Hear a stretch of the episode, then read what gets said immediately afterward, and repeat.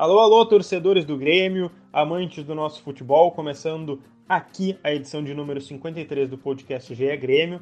Vamos falar sim, tá, da vitória contra o Juventude na Copa do Brasil, mas vamos falar de a posição que não tem dono no time do Grêmio, o meia armador. Seria Gaston Ramírez esse cara ideal que chega e farda? Muito mais a partir de agora. Levantou bonito. Gol!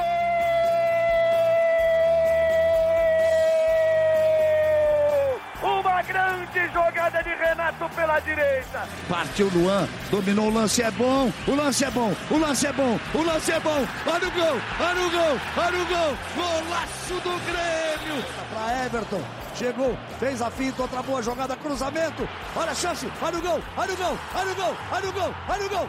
Gol! Do Grêmio! Fala pessoal, tudo bem com vocês? Abrindo mais uma edição do podcast GE Grêmio. Hoje a gente vai falar sim da vitória contra o Juventude nas oitavas da Copa do Brasil, jogo de ida, né? 1 a 0 ali na Arena. Mas a gente vai abordar uma questão mais geral aqui, que é a posição que não tem dono no time do Grêmio. Aquela de meio armador, o camisa 10. Seria Gaston Ramírez se contratado, esse cara ideal? Olha, para isso e muito mais, é, nesse debate, hoje eu estou aqui na companhia do meu colega de reportagem no GE. Globo, o Eduardo Moura. Tudo certo aí, Dado? Fala, Lucas, tudo bem? Vamos debater mais sobre o tricolor aí. É, e hoje a gente também tem um, uma participação especial aqui de Fernando Becker, repórter da RBS TV. Tudo bem? Tudo bom, Lucas? Tudo bom, Eduardo? Prazer estar falando com vocês, participando aí desse podcast e debatendo esse assunto que é tão importante, né? Um tema, melhor dizendo, tão importante numa equipe de futebol, que é esse, esse setor que é o meio-campo e o personagem do meio-campo, que é o jogador de articulação, o pensador, o cérebro do time, né? Exatamente. Todo esse contexto, é, Fernando e, e Dado, porque o que acontece? A gente está gravando esse podcast aqui na sexta-feira e ontem, na quinta-feira, é, o Grêmio fez mais uma atuação suficiente para vencer do Juventude. No último podcast a gente falou, né? Que é a. Eu tava com um dado aqui, uh, Fernando. Quase ia te chamar de Checha já o apelido. Mas uh, uh, no último podcast a gente falou que o Grêmio fez uma atuação suficiente para vencer do Atlético lá na Arena da Baixada. Agora mais uma atuação suficiente contra o Juventude. Dado, tu achou que também foi o suficiente? É, foi uma atuação que foi abaixo, né? Eh, claro que foi suficiente pelo, porque conseguiu o resultado, mas só foi uh, suficiente, entre aspas, porque o Breno perdeu um gol inacreditável dentro da goleira do Vanderlei, né? Porque se o Breno faz o simples ali e consegue botar a bola na rede uh, para o Juventude, o Grêmio sairia com um empate da Arena e seria um resultado ruim, aliado a uma atuação ruim, né? Então a atuação do Grêmio não foi das melhores, começou bem e caiu muito durante o jogo, né? É, e eu acho que o Grêmio tem jogado pouco, tem é, feito pouco coletivamente para ganhar as partidas aí. Foi mais uma. Não, já entrando dentro desse contexto aí do que o Dado falou, foi mais uma atuação convincente né, que a gente tem visto. Eu lembro do Curitiba também, foi. O Grêmio começou muito bem contra o Curitiba e depois o Curitiba cresceu na partida, equilibrou até certo ponto. E, e, foi mais uma vitória assim suficiente. E, e, eu, eu, concordo plenamente com o que o Dado falou. O Grêmio tem jogado muito pouco coletivamente, tem feito resultados uh, suficientes, às vezes muito mais pela qualidade do adversário do que por méritos do próprio Grêmio, entendeu? Por exemplo, o Dado pegou muito bem, foi suficiente até ali, porque o Breno errou aquele gol, quer dizer, pela qualidade eu nem falo da qualidade do Breno, que a gente sabe que ele é muito bom jogador, mas ali naquele lance, pela qualidade do lance, porque me pareceu que o Breno passou um pouquinho da bola e teve que abrir um pouco mais a perna para fazer o, o, o, toque ali, ele acabou Bateu se perdendo. muito embaixo, né, Chefe? É, exatamente, acabou se perdendo. Então, é, é, o que me, me, me, me chama a atenção é essa, essas coisas de, vitória, de vitórias suficientes, atuações suficientes. E o dado pegou muito bem. Coletivamente, o Grêmio não tem feito é, é, mais para parecer assim que está Sim. bem. Sim, perfeito. É, e já avançando para o nosso tema uh, geral, digamos assim, do podcast aqui, o que acontece? Ontem, na entrevista coletiva, o Renato foi perguntado algumas vezes É, sobre o GPR, disse que não está 100%, perguntou sobre, entre aspas, a má fase do Diego Souza, disse que precisa de um meia, é, fazer que a bola chegue. Uh, o Paulo Luz, vice-presidente, falou do Gaston Ramírez, então o que acontece? É, tem uma posição, Guris, e o Checha nem tão guri, mas vamos lá. Só, só um mas guri. tem uma posição. mas tem uma posição que não tem dono no time do Grêmio. A gente discute lateral, a gente discute o, os pontas uh, direita, principalmente, o PP é muito mais incontestável ali na, na esquerda, mas tem uma posição que não tem dono, essa meia, esse de meia armador, dado. É, tu consegue enxergar alguém que consiga, entre aspas, vestir a 10, né? A gente sabe que a 10 é do Robinho, mas né, figurativamente, assim, vestir a 10 e falar eu sou o dono dessa posição? Ô, Lucas, eu, para mim é o GPR, né? Uh, no momento, já que o Gaston Ramírez não é jogador do Grêmio uh, ainda, nessa sexta-feira, né, quando a gente está uhum. gravando o podcast. Uh, para mim é o GPR, só que o GPR até agora, em 2020, né, aliás, há mais de um ano, porque desde setembro lá de 2019, ele não consegue jogar né, com sequência, não consegue performar uh, em campo, tanto fisicamente, e isso né, pega tecnicamente ele também. Uh, ele é o meia né, do Grêmio, só que uh, o Grêmio está indo buscar um jogador que considera talvez mais confiável, né, o Gaston Ramírez, porque está encontrando dificuldades de ter o Jean-Pierre inteiro e adaptado ali ao, ao, ao estilo que o, que o Renato pede, né, daquele camisa 10, porque o camisa 10 uh, do Renato ele, ele tem que organizar, mas ele tem que ser um segundo atacante, né, um pouco como o Isaac fez nesse lance, Isaac uh, no lance do gol dele contra uh, o Juventude, né, ele pega a bola no campo defensivo, carrega né, até o ataque, tabela com o PP e entra na área para finalizar. O GPR tem essa dificuldade de entrar na área para finalizar. Né? Então, acho que o dono da posição, na, na minha visão, é o GPR. Só que até agora. Ah, mas agora, mas não, mas agora eu fazer o advogado né, do diabo não... aqui. Ele não tá 100%, Eduardo. E agora? Não, ele Quem não é tá. E é justamente por isso. O Grêmio, o Grêmio precisa de resultado para ontem. E o GPR vai precisar de algumas semanas para entrar em ritmo eh, barra forma física ali de jogo, né? Então, é por isso que a posição tá sem dono. Eu só discordo, e a gente pode entrar nisso depois de ouvir o Checha, mas eu só discordo que o fato de não ter um meia uh, é o problema do Grêmio. O Grêmio deveria jogar mais, uh, mesmo sem a figura desse meia ali, com o Isaac ali. É, Fernando, eu, gostaria de acrescentar alguma coisa? Eu só, eu só queria pontuar uma coisa antes de tu, de tu opinar rapidinho. É, que assim, o Renato falou que tem colocado o Isaac ali como titular, improvisado, ele cita. Robinho, um cara que não pegou a posição, ele já teve a oportunidade de ser titular né, é, como o meio armador ali com o time titular, com o time reserva, ele não aproveita as chances que tem. É, o Renato ainda teve algumas outras estratégias de três volantes, né? De fazer uma linha de quatro é, e o Lucas Silva mais atrás como volante e o Diego Souza lá na frente. Ou seja, me parece que essa posição realmente está tá difícil de, de ter alguém confirmado. É, vai lá, vai lá, Fernando. Não, acrescenta, por favor. Eu concordo com o dado uh, também um, um, item que ele falou ali. O Grêmio uh, não é por causa da falta do, do meia que está jogando mal. Eu acho que, apesar da falta do meia, o time poderia estar tá jogando melhor, tá? Mas aí é uma questão muito complexa, que eu acho muito complexo, tá? É, é Tenta explicar, vamos não, lá. Não, não, eu, eu, eu, acho assim. Uh, vamos, vamos tentar ser bem sucinto aqui, ó, ó Lucas. o meia hoje do Grêmio é o Jean-Pierre, mas não é o Jean-Pierre, por todas as questões físicas que ele está passando. Então, o meia hoje do Grêmio é o Isaac, para mim, é o Isaac. Mas por isso que o Grêmio está trazendo o Gaston, tá? O Jean-Pierre, o que, que eu acho? O Jean-Pierre é tudo isso que o Dado falou.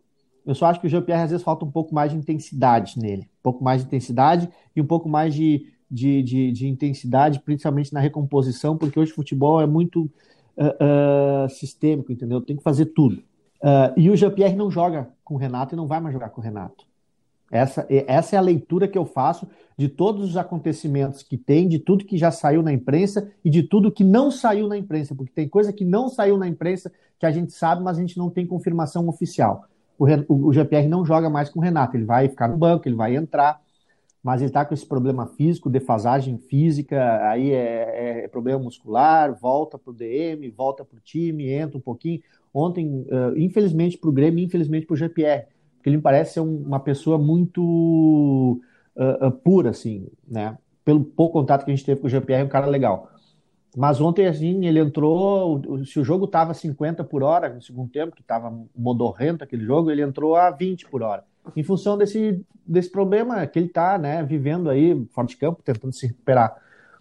E o Isaac, cara, o Isaac tem que ter sequência naquela função para pegar o cacuete da função, da função para ele começar a render mais, porque ele tem assim, ele tem ferramentas para jogar, ele tem o passe curto, ele tem o toque, ele tem a metida, ele tem o passe, entendeu? O vertical, ele tem e, o, e, fato Fernando, de pisar ele, na ele área. Tem... Então ele, ele tem E ele tem muito entrosamento, né? Exa com os garotos exatamente. Ali, né? Então o que, que, que falta, cara? Falta rodagem. Não, não vamos muito longe, tá? Não vamos muito longe. Vamos aqui do lado. Eu sei que o torcedor do Grêmio não gosta, mas o exemplo está aqui do lado. O, Galhardo não era atacante, centroavante, e ele está jogando, está fazendo gol. Por que, que o, o Isaac não pode ser colocado mais vezes ali no meio para ir pegando o cacuete da função e, e, e, aí quanto mais ele jogar ali, mais vontade, a vontade ele vai se sentir, mais entrosado ele vai ficar com o Matheus Henrique, com o, com o PP, com, com o Ferreirinho, com o Alisson, com o Diego também, né? Souza. Né? Pois é, cara. Se ele é um cara que gosta de pisar na área,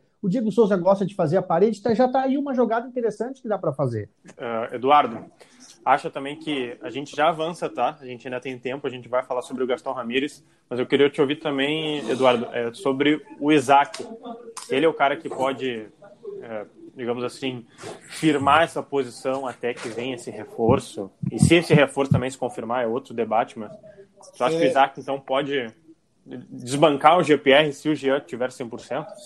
É, eu não, eu não, não vejo assim o Isaac em outro patamar de qualidade e tudo, mas ele é um jogador muito útil para o elenco, né, sem dúvida, e agora ele tem que jogar. Né? Se o Renato entende que o GPR não tem ali fisicamente uh, as condições de ganhar uma sequência.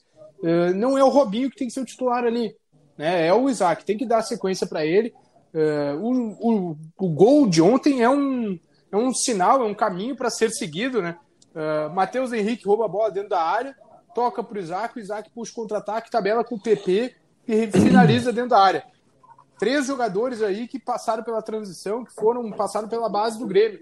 Então, quando não tem alternativa, digamos assim, que firme, que seja indiscutível, tem que olhar para os garotos, a formação do Grêmio é muito boa. Então, eu concordo que a sequência tem que ser de Isaac. Eu só não sei se ele é a solução dos problemas do Grêmio. E, até me parece que não, porque ele teve alguma sequência uh, naquele período inconstante ali do Grêmio, também foi uma, um momento ruim né, de, de ser titular ali, talvez. E ele não, assim, não também não se adonou da posição, como o Lucas disse no início aqui, né? Disse que é, é, ficou ali, jogou alguns jogos, mas poderia sair, enfim. Então, é, me parece que ele tem que ganhar sequência agora, mas ele também tem que dar uma resposta é, melhor. Eu acho que ele tem mais características, assim, como aquele segundo atacante antigo, não tanto um meia que arme o time, mas ele se movimenta bastante, finaliza bem. Perfeito. Né? Então, acho que ele a sequência tem que ser dele, assim, né? Não só pelo jogo Sim. agora, mas também pelas, pelas opções que estão na mesa, né? Sabe o que, que, o, que, que, o que, que eu fiquei pensando agora quando o Dado falou? Eu esqueci de falar do Robinho. Para mim, o Robinho deu, né? Deu.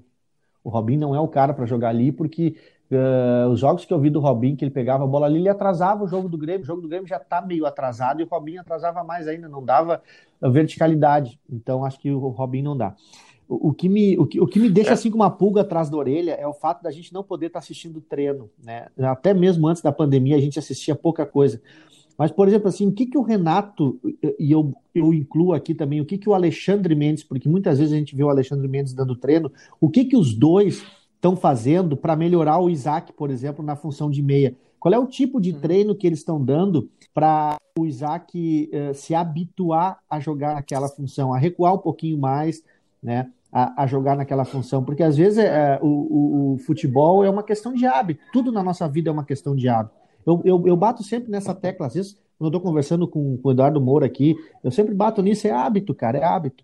E, então, o, o se o Isaac tem essa característica de voltar um pouquinho mais, como, como um atacante, de centroavante, de voltar um pouquinho mais. Então, se tu habituar ele mais naquela função, de repente ele vai dar a resposta que o torcedor e que o Renato. Tinha acrescentar alguns movimentos. Exatamente. Também, né? é, é, característica de, de passe, visão. Vamos falar aqui sobre o Gaston Ramírez, pessoal, é, rapidamente. É, estamos chegando quase no final do podcast aqui. é, o Eduardo Moura e o Beto Zambuja trouxeram lá no ge.globo barra Grêmio no início da semana. É, atualizaram um pouquinho né, a negociação entre Grêmio e Gaston Ramírez, o meia de seleção uruguaia, está na Sampdoria da Itália. É, na, na, matéria ali, os guris já atualizaram que o Grêmio conta com a vontade do jogador né, para que venha para o Grêmio, porque ele tem um contrato até junho do ano que vem. É, então, é uma negociação complexa e que precisa de um aporte financeiro. Vamos ouvir rapidinho só o vice-presidente Paulo Luz, que falou ontem, depois do jogo contra o Juventude, é, sobre é, como eles querem essa contratação do meia armador. Isso também tem aí o nome do Gaston Ramírez. Vamos ouvir rapidinho Paulo Luz. Nosso objetivo é fazer uma contratação exatamente como a do Diego Turin, que chegue aqui pronto, em condições técnicas, físicas, enfim, apto a ser aproveitado imediatamente pelo, pelo Renato.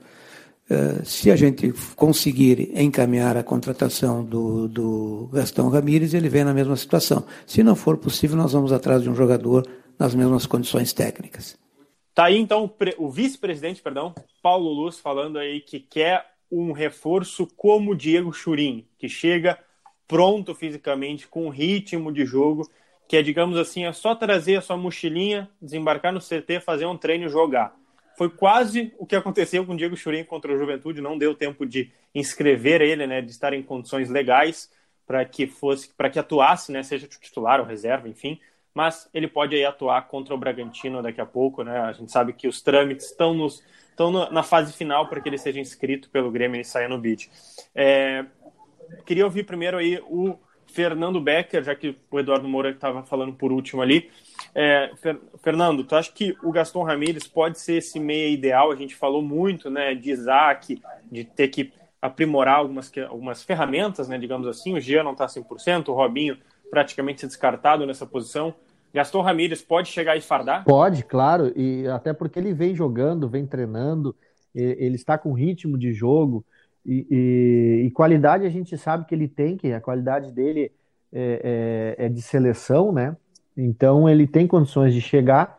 Agora é só uma questão de se ambientar, né? Com, com, com o texto ali do, do grupo do Grêmio e com se ambientar com um jeito de jogar do Grêmio, né? Com, com um jeito de jogar atualmente, né? Porque é, a gente está vendo que o Grêmio é, não está mais com aquele padrão que a gente viu há dois, três anos. E então ele tem condições sim de chegar, vestir, fardar e jogar. Perfeito. É, Dado também segue nessa mesma linha aí do, do Fernando?